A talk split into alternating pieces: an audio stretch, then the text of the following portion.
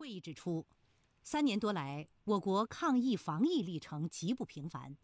以习近平同志为核心的党中央始终坚持人民至上、生命至上，团结带领全党全国各族人民同心抗疫，以强烈的历史担当和强大的战略定力，因时。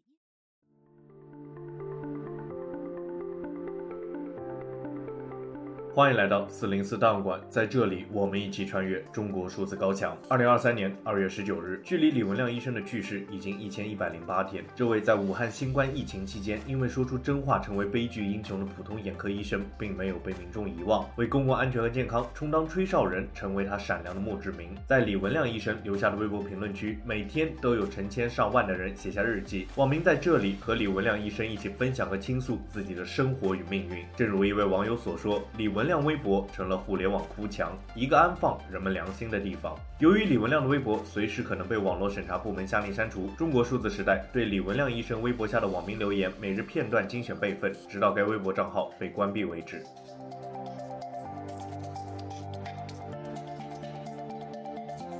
二月十六日，中共政治局常委会上，习近平将三年抗疫描述成伟大胜利，引起了诸多网友的不满。名为“嘉年华大熊”的网友说道：“李医生在那边还好吗？今天看到新闻，说是宣布抗疫胜利了，心里也不知是什么滋味。”名为“黄昏入场”的网友说道：“他们说他们取得了伟大的胜利，又是一个伟大胜利。”名为“小拍鼓”的网友说道：“他们说结束了。”他们说伟大胜利。名为加菲纳切的网友说道：“李医生，昨天他们说经过三年，他们胜利了，伤口还新鲜，阴影还在笼罩。”名为 Cosmo 的网友说道：“向前看，铭记三年的历史，把你知道的故事写到书里，流传后世可为。”名为 Una Vida 的网友说道：“你好，你还好吗？你会看到今天的新闻吗？会欣慰吗？会后悔吗？”名为小纠结的网友说道：“很难的时候就会想到你，老李。”名为川分子的网友说道：“李医生，我们已经取得第二胜利，可惜你看不到伟大党的伟大胜利。”名为 ZYZY 的网友说道：“李老师，你离开我们已经很久了，外面一切好像都恢复了原样，希望你在天上安好，我们一定都会好的。”名为欧雷自由的网友说道：“看到那么多人还来评论，便觉人生艰难而温暖，肉体不在了，灵魂变成了树洞。”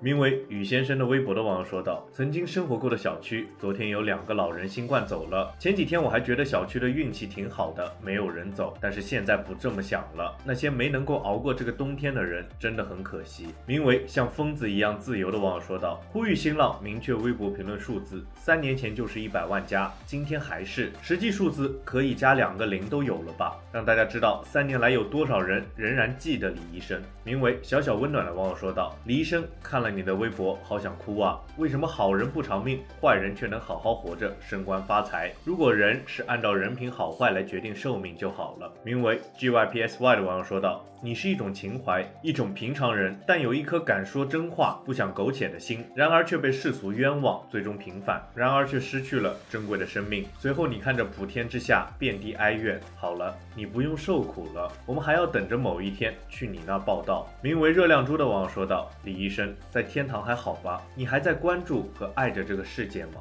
其实，正如一位网友所说，这个评论区是英雄和凡人的纪念碑。这么说是因为英雄同样来自凡人，并因其平凡而伟大。英雄在这里接受凡人的怀念，也承载着凡人们的世界。以上就是中国数字时代对李文亮医生微博评论的近日精选。我们将持续关注、报道和记录互联网上民众的声音。中国数字时代 CDT 致力于记录和传播中文互联网上被审查的信息，以及人们与审查对抗的努力。欢迎大家通过电报、Telegram 平台项目投稿，为记录和对抗中国网络审查做出你的贡献。投稿地址请见文字简介。阅读更多内容，请访问我们的网站 cdt.media。